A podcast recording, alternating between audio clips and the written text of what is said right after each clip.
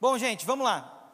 É, nós vamos hoje encerrar a nossa série Somos Todos Discípulos. E eu não quero demorar porque nós vamos ceiar hoje juntos ainda. Então eu vou trazer uma reflexão aqui bem rápida para nós. E para não me alongar, eu quero só recapitular de tudo que foi falado aqui. Na primeira semana dessa série, a gente aprendeu sobre a identidade do discípulo. Na segunda semana, nós aprendemos sobre a missão do discípulo. Na terceira, a Vanessa falou sobre a imitação de Cristo. Na semana passada, o Léo falou sobre um novo coração, o coração do discípulo. E hoje, nós vamos aprender sobre o custo do discipulado. Então, eu quero pedir para você orar junto comigo, porque não é uma palavra simples de pregar, até porque o que eu prego me prega, e é uma mensagem até um pouco dura. Então prepara o seu coração e vamos pedir para que o Espírito Santo venha sobre nós para trazer entendimento no nosso coração e para que tudo isso que a gente aprendeu nessa série não fique apenas no conhecimento, mas se torne vida em nós. Amém? Então feche seus olhos junto comigo. Pai, nós te agradecemos por esse momento. Te agradecemos porque nós estamos aqui reunidos como família, como igreja. E nós temos um objetivo hoje à noite: é entender um pouco mais da Sua vontade para nós, porque o nosso coração anseia ser um discípulo verdadeiro de Cristo, Pai. Espírito Santo, o Senhor tem liberdade no nosso meio, tem liberdade na nossa mente, no nosso coração. Faz de nós boa terra, para que essa semente que vai ser lançada hoje possa dar frutos, para que não seja apenas conhecimento, para que não seja apenas uma mensagem de confronto ao nosso estilo de vida, mas que seja a verdade de Deus em nós e que Bragança Paulista seja conhecida, porque tem verdadeiros discípulos de Cristo nessa cidade. E que o Brasil seja conhecido, porque tem verdadeiros discípulos de Cristo nessa nação. Esse é o nosso desejo, Pai. Esse, é por isso que nós oramos. É por isso que nós agradecemos no nome de Cristo Jesus. Amém e amém. Amém? Você está feliz aí? Você está aí comigo? Estou achando vocês meio quieto. Vamos lá. Eu estou com uma saudade daquele microfone aqui assim. Porque hoje de manhã já aconteceu de novo. O pessoal do som fica assim, ó, sobe o microfone. Eu fico lutando com a minha mão aqui. Mas vamos lá. Nós vamos falar sobre o custo do discipulado, mas antes de entrar no custo do discipulado, eu quero conversar com você antes sobre algo que tem acontecido uh, na nossa nação como igreja. Sabe, esse tema, esse título, custo do discipulado, ele já não é algo muito comum da gente ouvir hoje em dia. Porque hoje em dia o evangelho ele ficou apenas convidativo. Então você anuncia o evangelho convidando a pessoa, mas sem anunciar que vai ter um custo para que ela pague também. Hoje em dia nós ficamos mais acostumados a fazer desse jeito do que do jeito de Jesus. Então, quando nós falamos que o discipulado de Cristo tem um custo, isso já pode causar um incômodo no seu coração. Quando nós falamos que viver o Evangelho tem um custo, isso pode causar um incômodo no seu coração. Por quê? Porque nós estamos acostumados a ouvir o Evangelho da graça, que para na graça, mas não parte para a santificação, que não parte para uma esperança da glorificação, ele fica na graça e acaba ali.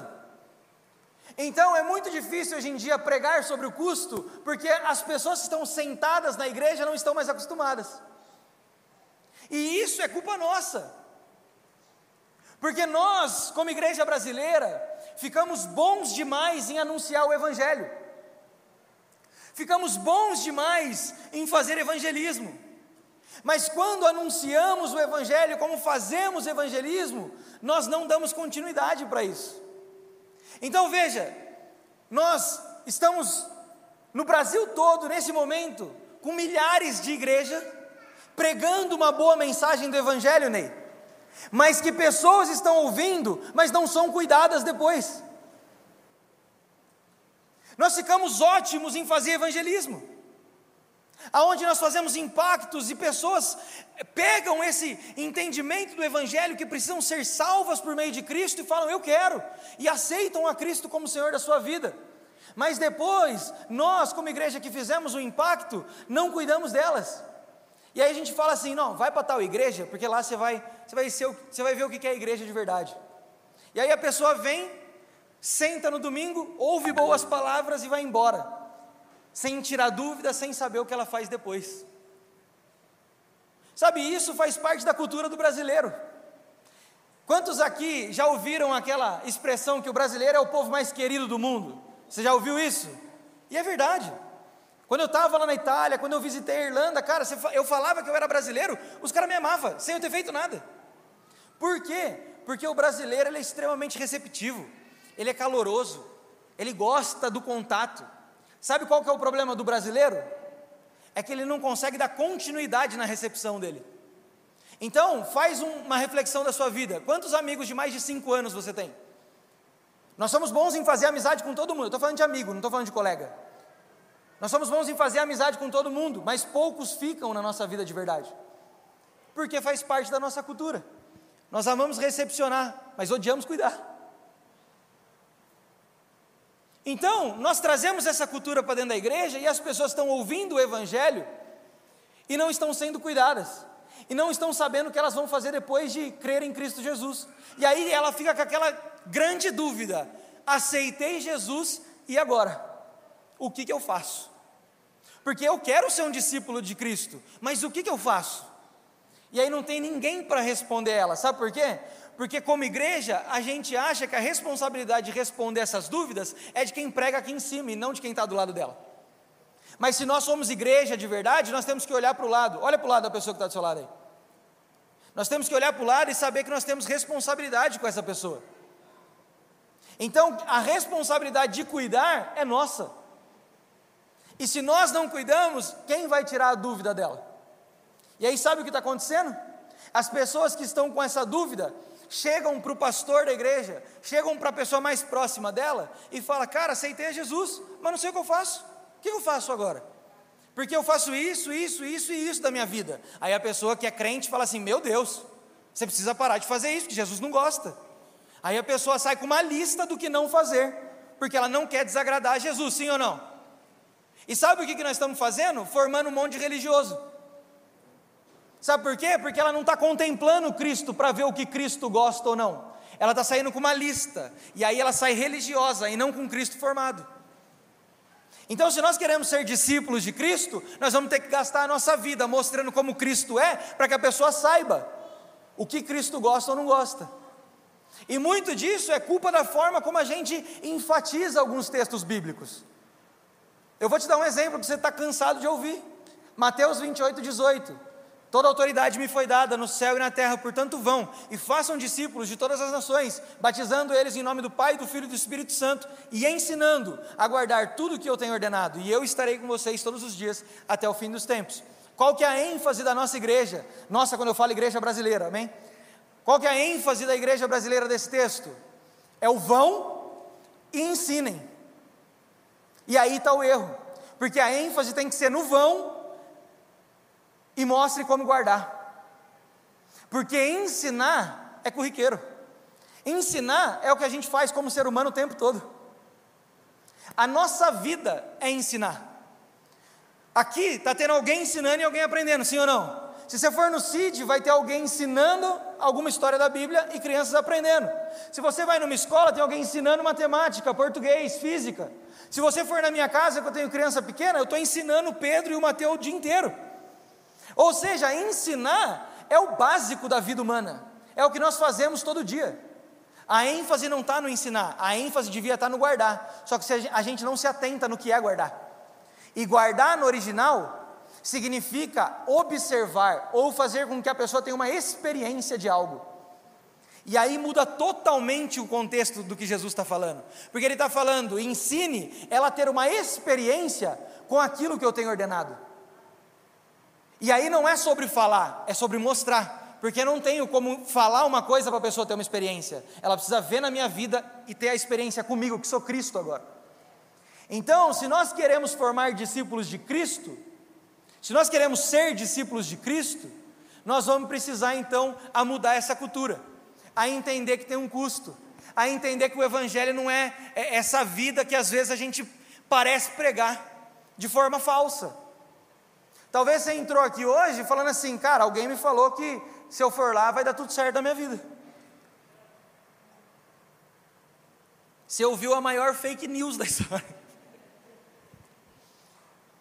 Porque não é. O evangelho, ele é a tensão o tempo todo de duas pontas. O custo, que não é simples e fácil, mas a melhor vida que você pode ter. E é essa tensão que forma Cristo em nós. Porque nós temos sim que pagar esse custo, mas nós também temos a melhor vida que nós podíamos ter. Amém? Vocês estão felizes aí? Agora, qual é o problema da gente não estar mais acostumado a saber que existe um custo?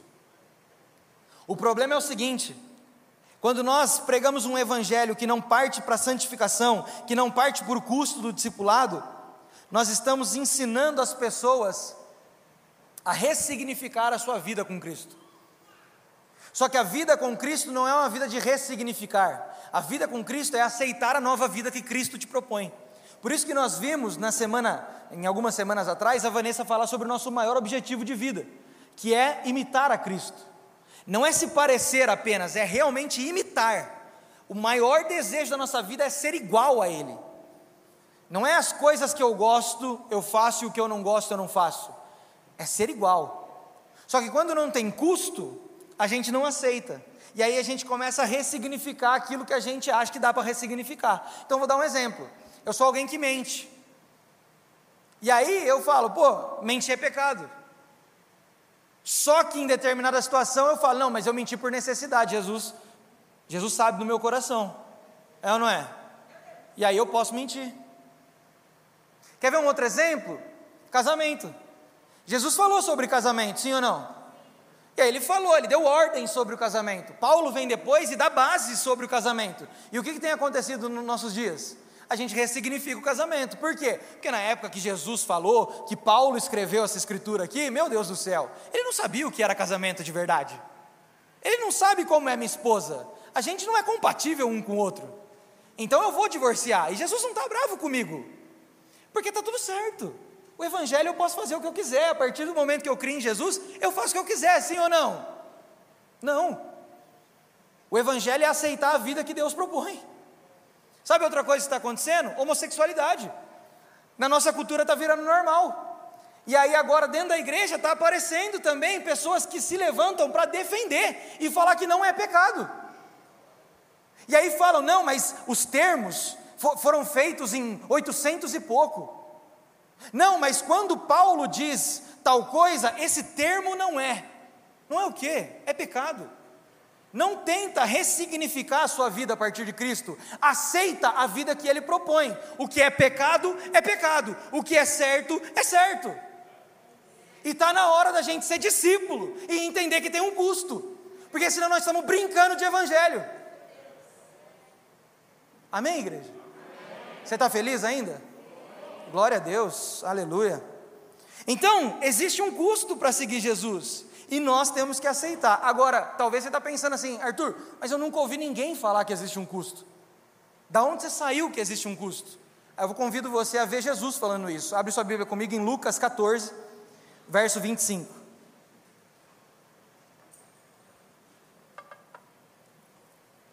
Lucas 14, 25.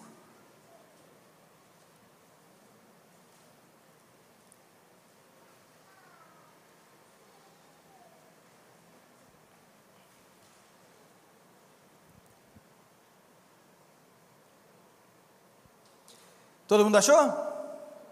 Ah, amém. Vamos lá.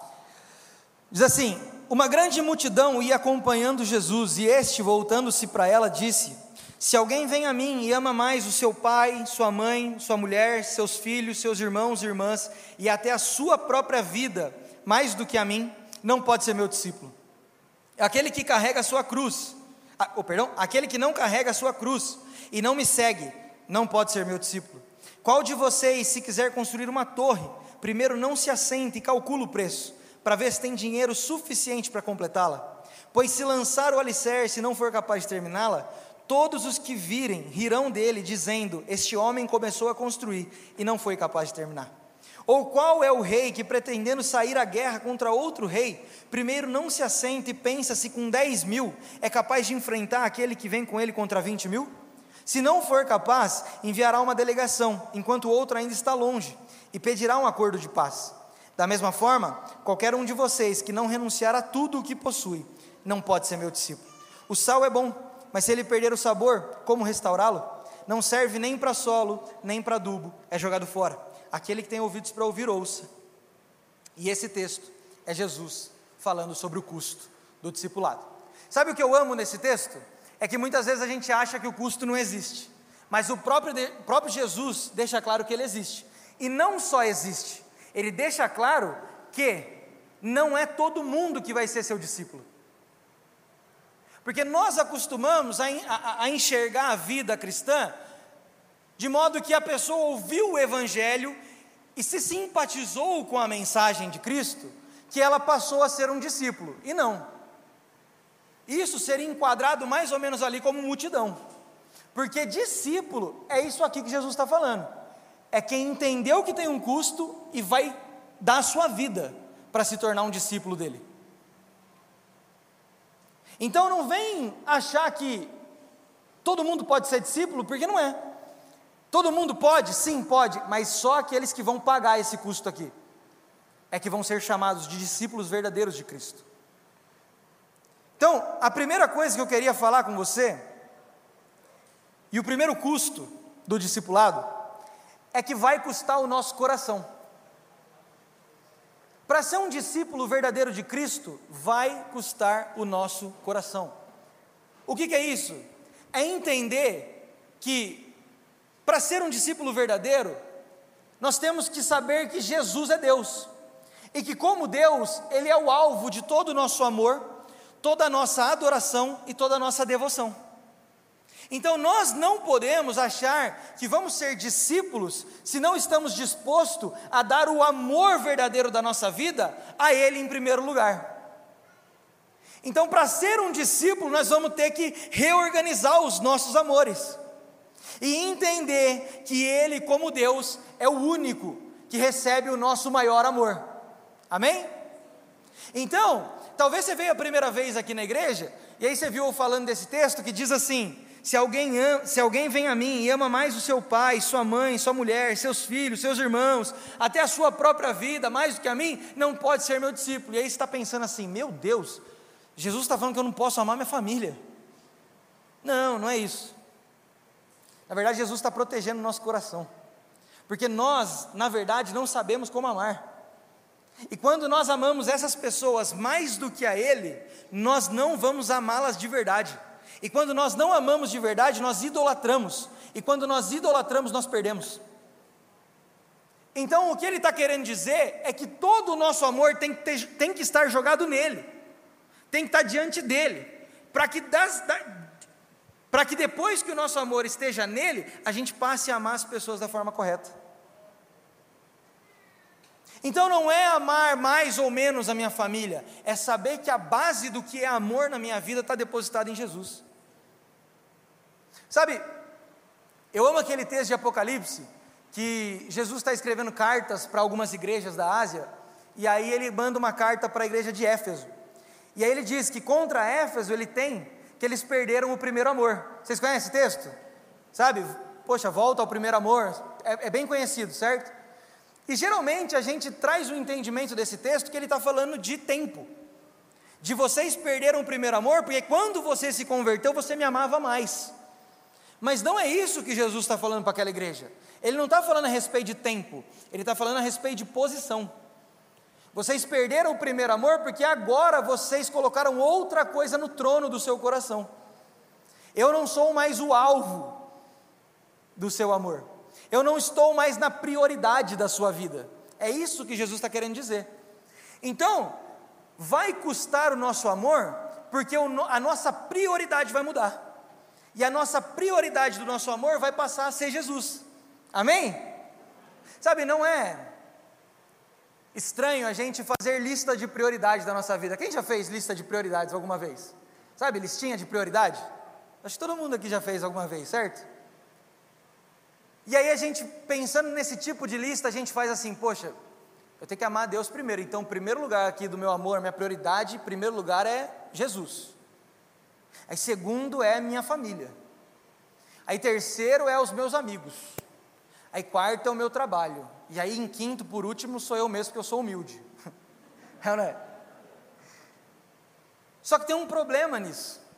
Porque quando nós estamos falando de Deus, Ele não entra numa lista na primeira posição, porque Ele não quer ser o primeiro lugar da sua lista. Ele quer ser o papel que você escreve. Porque se Ele tiver numa lista, nós ainda estamos comparando o amor com o dele. Agora, se Ele for a base do nosso amor, todos os outros amores vão estar sendo respondidos, feitos da maneira correta. Então, para ser um discípulo de Jesus, vai custar o nosso coração, vai custar o nosso amor. E aí, eu quero trazer uma provocação aqui para nós, que Agostinho escreveu uma vez, e aqui eu peço licença ao Léo, que é um apaixonado pela literatura de Agostinho, para trazer para vocês essa frase. Não é a primeira vez que eu falo dela, e eu provavelmente não vai ser a última, porque eu sou apaixonado por isso aqui. Porque traz em mim essa provocação do que é amar a Deus. E eu quero que você preste atenção no que Agostinho disse. A minha consciência, Senhor, não duvida, antes tenho a certeza de que te amo. Feriste o meu coração com a tua palavra e te amei. O céu, a terra e tudo que neles existem dizem-me por toda parte para que te ame. Mas o que eu amo quando te amo? Para para pensar, é profundo isso, né? Para para pensar. O que você ama quando você ama Deus? Constantemente nós falamos: Eu te amo, Jesus. Eu te amo, Deus. Agora a pergunta é: o que você ama quando você ama Deus? Já parou para refletir no que você ama quando você ama Deus? Sabe, eu sou apaixonado por essas escritas antigas porque, cara, hoje nós não conseguimos mais parar para pensar desse jeito. Nessa época de Agostinho, eles tinham um tempo ósseo para meditar à vontade. que eles não tinham tanta tecnologia, eles não tinham tanta rotina frenética. Não, porque você tem que ter um sucesso, porque você tem que performar, porque você tem que. Deus me livre, a gente não pensa. A gente pega o celular e está tudo pronto, respondido. A gente pega, a, a, aperta um botão no computador e está tudo resolvido de uma vez. E aí a gente não tem mais tempo de pensar nas coisas. E aí a gente pega uma reflexão dessa de Agostinho e isso choca, não pelo que eu vou responder, mas como ele pensou nisso. Porque ele tinha a capacidade de conversar com a sua alma de fazer pensamentos, de trazer reflexões que hoje nós não conseguimos. E é por isso que muitas vezes o nosso amor é tão superficial. E é por isso que a gente ressignifica tantas coisas, porque nós nem sabemos mais o que é amar. Agora para para pensar o que você ama quando você ama Deus. Quero fazer um exercício com você, feche os olhos.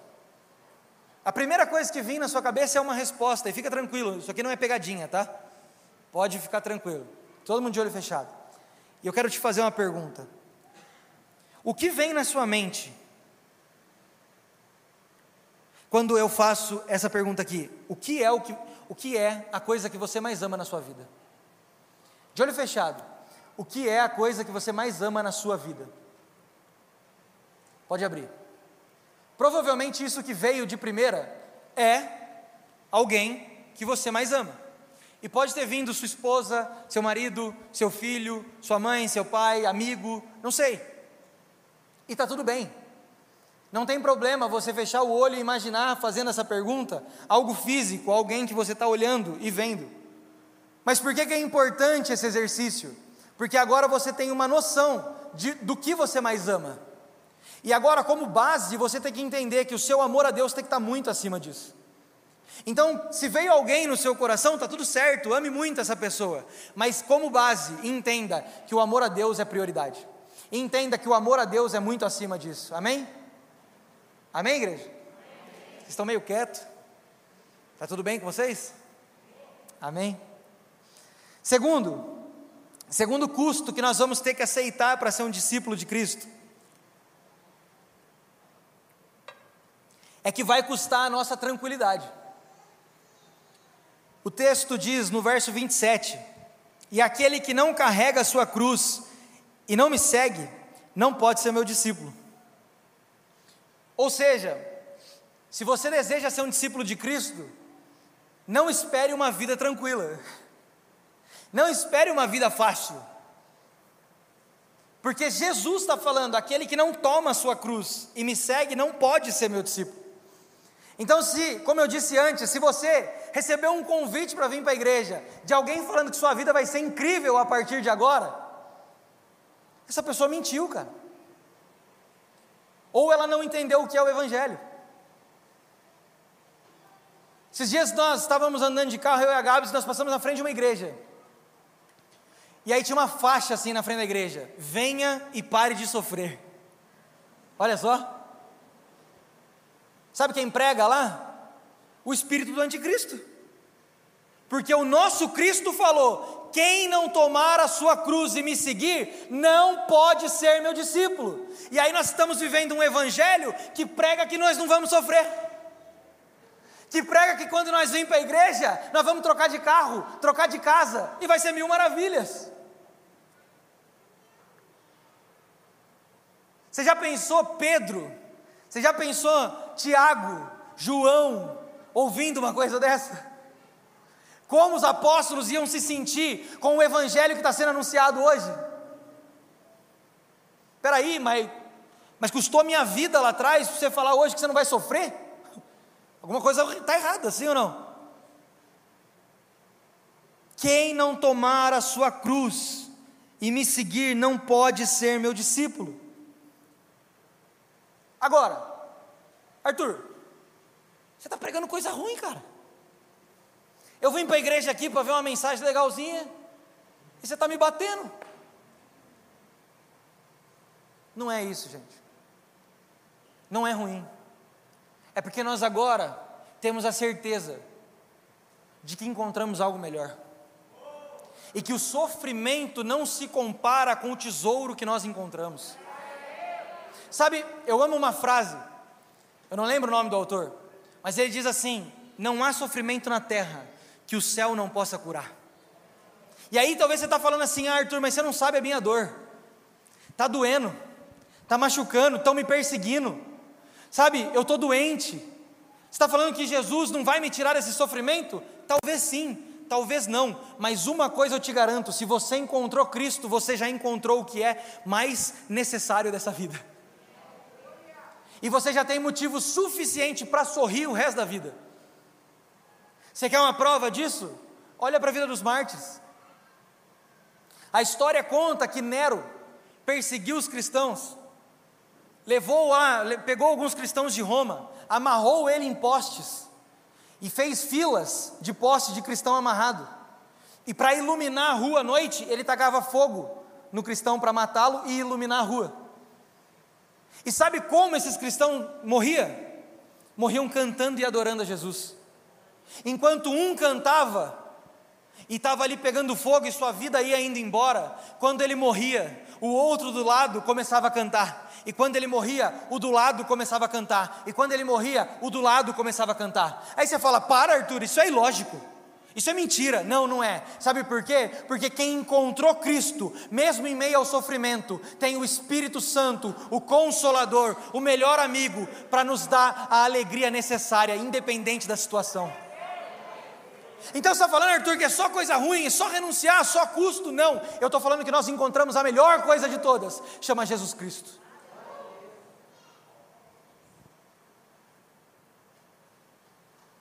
Terceiro, para a gente caminhar para o fim. Terceiro custo é que vai custar o nosso eu. Se a gente quer ser um discípulo de Jesus, se a gente quer ser um verdadeiro discípulo de Cristo, vai custar tudo. Verso 33 diz assim: Da mesma forma, qualquer de vocês que não renunciar a tudo o que possui, não pode ser meu discípulo. De, de, de qualquer forma aqui, a gente vai ter que morrer para nós mesmos. Talvez você escapou ali no primeiro, talvez você escapou no segundo, mas do terceiro não tem jeito, vai custar tudo. Porque vai custar quem nós somos, vai custar o que nós temos, vai custar nossas conquistas, vai custar os nossos méritos, vai custar qualquer coisa que chegou até nós, cara. Sabe, eu, eu dei o exemplo no segundo sobre as igrejas fazerem uma pregação do vem e pare de sofrer, ou ficar pregando sobre bens materiais. E cara, eu não, eu não quero entrar nesse mérito, mas isso não é o Evangelho. E aqui eu preciso que você entenda uma coisa: eu não estou falando de voto de pobreza. Eu não estou falando que custar tudo é você vender tudo que você tem e sair dando seu dinheiro e morrer pobre. Não estou falando isso. Eu preciso que nós, como igreja, sejamos maduros para entender isso. Porque não é pensar menos de si, porque Deus sabe quem você é, e Deus sabe o valor que você tem. Eu não estou falando que você não é nada, eu não estou falando que você vai ficar pobre, não é sobre isso, mas eu estou falando que se você em algum momento se apega a isso que você tem, se você em algum momento se apega à sua conquista, isso vai custar.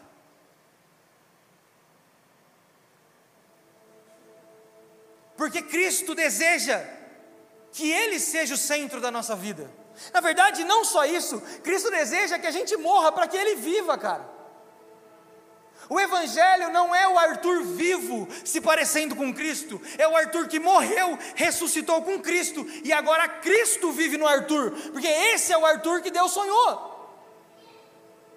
Então vai custar quem nós somos. Você quer ver o melhor exemplo disso?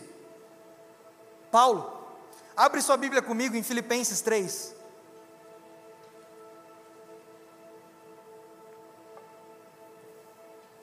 Filipenses 3, verso 4. Você está feliz ainda? Você vai ser um discípulo verdadeiro de Cristo? Amém, glória a Deus. Filipenses 3, verso 4. Eu vou ler até para não tomar muito tempo. Se você achou, você acompanha comigo. Se você não achou, é, é, pede licença, lê com o seu irmão do lado. Mas vamos lá. Paulo dizendo: Embora eu mesmo tivesse razões para ter tal confiança, se alguém pensa que tem razões para confiar na carne, eu ainda mais, circuncidado no oitavo dia de vida, pertencente ao povo de Israel, à tribo de Benjamim, verdadeiro hebreu, quanto à lei, fariseu, quanto ao zelo, perseguidor da igreja, quanto à justiça que há na lei, irrepreensível. Mas o que para mim era lucro, passei a considerar perda por causa de Cristo mais do que isso, considero tudo como perda, comparar a suprema grandeza do conhecimento de Cristo Jesus, meu Senhor, por cuja causa perdi todas as coisas, e eu as considero como esterco para poder ganhar a Cristo e ser encontrado nele, não tendo em mim, não tendo a minha própria justiça que procede da lei, mas a que vem mediante a fé em Cristo, a justiça que procede de Deus e se baseia na fé. Quero conhecer a Cristo, ao poder da Sua ressurreição e a participação em seus sofrimentos, tornando-me como Ele em Sua morte, para que de alguma forma alcançar a ressurreição dentre os mortos. Não que eu já não tenha obtido tudo isso, ou tenha sido aperfeiçoado, mas prossigo a alcançá-lo, pois para isso também fui alcançado por Cristo Jesus. Uau! Sabe, se alguém podia se gloriar na sua própria vida, esse alguém é Paulo. Como ele mesmo diz, ele tinha tudo que ele precisava. Uma das mentes mais brilhantes que já pisou na nossa terra, cara. Um dos grandes homens que pisaram nessa terra. Um homem que teve experiências incríveis com Deus um homem que viu coisas que ao homem ele não pôde dizer, mas ele não se apega a nada disso. ele não se apega aos seus feitos, ele não se apega às suas conquistas, ele não se apega a bem material, ele não se apega a nada, pelo contrário, ele ensina que nós temos que ser desapegados. E ele ainda vai mais longe, eu considero tudo como perda, eu considero isso nada comparado à grandeza de Cristo. E ele ainda continua, eu considero isso como esterco para poder ganhar Cristo sabe todos os méritos que nós podemos ter, sabe essa faculdade incrível. E eu não estou falando que é errado você fazer faculdade, mas tem gente que se, se, se, vangloria da sua própria faculdade, tem gente que se vangloria da sua riqueza, sabe tudo isso? Paulo está falando que tudo isso é cocô de cavalo. E ele não usa esse simbolismo à toa, porque o que, que é esterco, gente? O que, que é esterco? Alguém sabe o que é esterco? Adubo, sim ou não? Então o que, que Paulo está querendo dizer? É que ele pega tudo isso e trata como esterco, porque isso vai adubar o crescimento de Cristo na sua vida. Isso vai fazer com que Cristo cresça ainda mais em quem Ele é. Então nós temos que entender que o custo do discipulado para nós é total. Vai custar tudo. Eu não sei aonde você tem agarrado a sua esperança, mas se a sua esperança não está em Cristo, ela não vale de nada. É um preço muito alto, eu sei, mas é um preço necessário. Arthur, mas como é que eu vou renunciar a tudo isso? Fica tranquilo, tenho uma boa notícia para você. Renúncia não pode andar separado da intimidade. Não existe renúncia sem intimidade. Nós precisamos entender que o chamado de Jesus, ele não é uma via única, ele é uma via de mão dupla. Olha só o texto, não precisa abrir. Marcos, eh, Lucas 18, que conta a história do, homem, do, do, do jovem rico, que diz assim: Certo homem importante lhe perguntou: Bom mestre, o que farei para herdar a vida eterna? Por que você me chama bom? respondeu Jesus. Não há ninguém bom, a não ser somente Deus. Você conhece os mandamentos? Não adulterarás, não matarás, não furtarás, não dará falso testemunho, honra o teu pai e tua mãe. A tudo isso tenho obedecido desde a adolescência, disse ele. Ao ouvir isso, Jesus disse: Ainda te falta uma coisa. Venda tudo que você possui, dê o dinheiro aos pobres, e você terá um tesouro nos céus. Depois vem e me segue. Ouvindo isso, ele ficou muito triste, porque era muito rico. O convite de, de Jesus, a renúncia que ele pede, não é apenas o lado ruim da moeda, mas ele diz: vá, venda tudo, depois vem e me segue. O chamado à renúncia é sempre para você ganhar mais de Deus na sua vida. O chamado a entregar algo a Cristo é para você ainda ter mais intimidade com Ele. E sabe o que infelizmente acontece? Nós ficamos muito bons em falar de renúncia sem falar de intimidade. E aí a gente tá cheio de gente que começou a renunciar às coisas dentro da igreja. Não, parei de fazer isso, parei de fazer aquilo, parei de não sei o que, parei de não sei o que, parou de vir na igreja. Sabe por quê? Porque ele não aguentou. Foi muito alto o preço e ele não estava entendendo que tinha que ter com intimidade junto. E sabe o que é triste? É porque renúncia sem intimidade é religiosidade, e isso mata. Nós temos que entender que a renúncia de Cristo é para trazer intimidade no nosso coração. E a renúncia com relacionamento com Deus, ela se torna resposta ao amor que nós recebemos primeiro. Então nós não podemos renunciar sem antes ter estabelecido a intimidade. Senão não vamos aguentar, gente. Sabe por que está cheio de gente lá fora falando assim: puxa, eu queria tanto voltar para Jesus, mas não estou pronto? Porque ele não está pronto, porque ele acha que ele tem que voltar para Jesus, mas na verdade ele está achando que ele, ele não sabe, mas ele está querendo voltar para a religião. Porque o preço que fez ele sair foi muito alto, ele não aguentou. E aí, quando um crente chega perto dele e fala: Mãe, você não quer voltar para Jesus? Ele fala assim: cara, não, eu não estou pronto para deixar essas coisas ainda, eu não consigo. Ou seja, ele não consegue, porque a religião está cobrando um preço dele ainda. Porque quando for Jesus, o que ele encontrou vai ser tão maior e tão incomparável que não tem como ele falar que ele não está pronto. E o nosso papel não é pregar apenas renúncia, mas chamar a intimidade, chamar o amor, falar da graça, para que tenha um evangelho completo, um evangelho verdadeiro, que não deixa o custo de lado, mas também não deixa a graça de lado, para que a gente não seja é, imoral, mas também não seja religioso. Porque o discípulo verdadeiro de Jesus é quem entendeu o custo mas o custo valeu a pena porque ele ganhou o Cristo, e isso basta, e isso é suficiente. Nós precisamos ser os discípulos verdadeiros de Jesus. Arthur, o negócio é o seguinte: não consigo, não consigo, tudo isso que você falou é muito difícil para mim. Não vou conseguir entregar meu coração, Talvez eu não consiga amar a Deus do jeito que você falou. Arthur, eu quero paz. Eu não quero perder minha tranquilidade. Eu gosto de uma vida segura. Eu não quero sofrer. Arthur, eu gosto das coisas que eu conquistei, cara. Não, não dá para entregar. Se você em algum momento pensou isso, fica tranquilo. Você pensou a coisa mais certa que você podia ter pensado. Sabe por quê? Porque Jesus não nos convida a olhar para esse custo de forma que a gente vai fazer pelo nosso braço porque pelo nosso braço nós nunca vamos conseguir.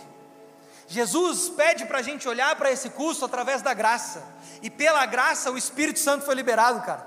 E agora o Espírito habita em mim e habita em você, e Ele é capaz de nos tornar verdadeiros discípulos de Cristo, que vão entender o amor verdadeiro, que vão entender que mesmo em meio ao sofrimento existe paz e alegria, que vão entender que entregando tudo, eles encontraram a maior recompensa, que é Cristo. Pelos nossos braços eu não consigo, eu também não consigo, o Douglas não consegue, ninguém consegue. É só por meio do Espírito Santo. E se o Espírito Santo nos fortalecer, nos aperfeiçoar, então seremos discípulos, amém? Fica de pé no seu lugar, nós vamos orar.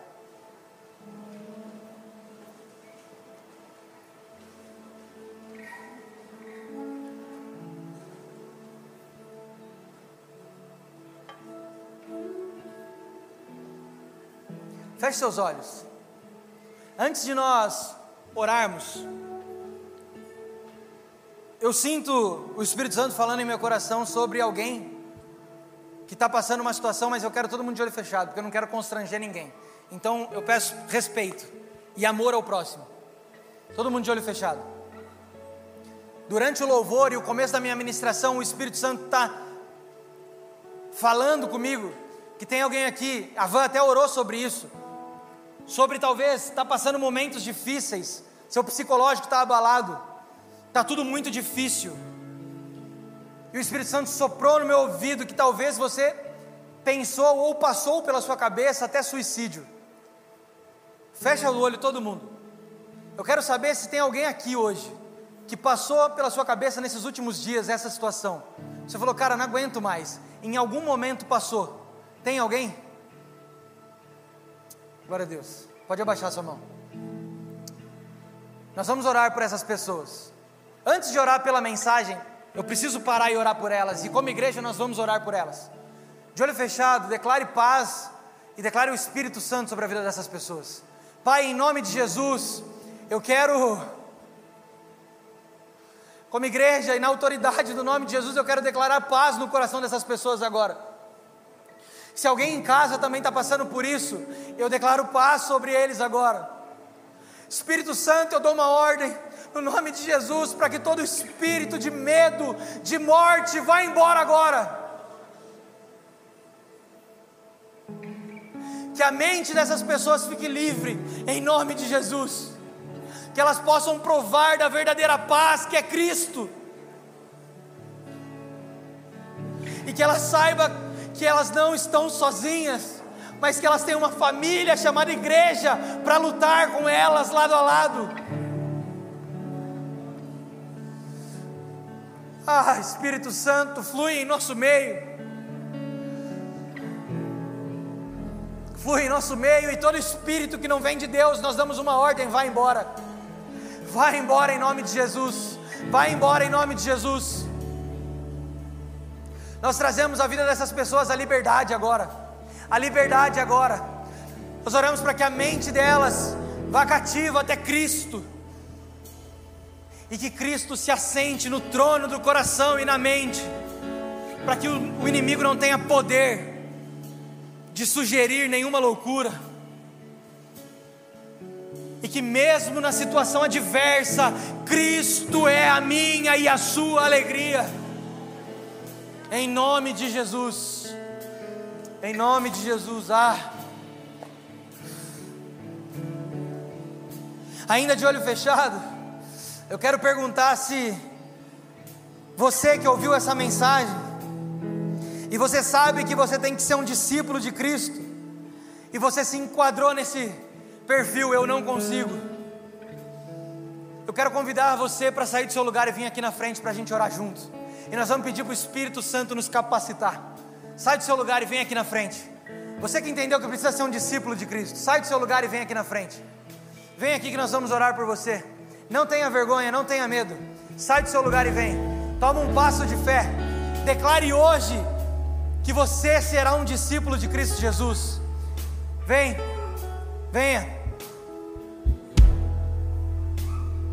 Que o Espírito Santo nos fortaleça.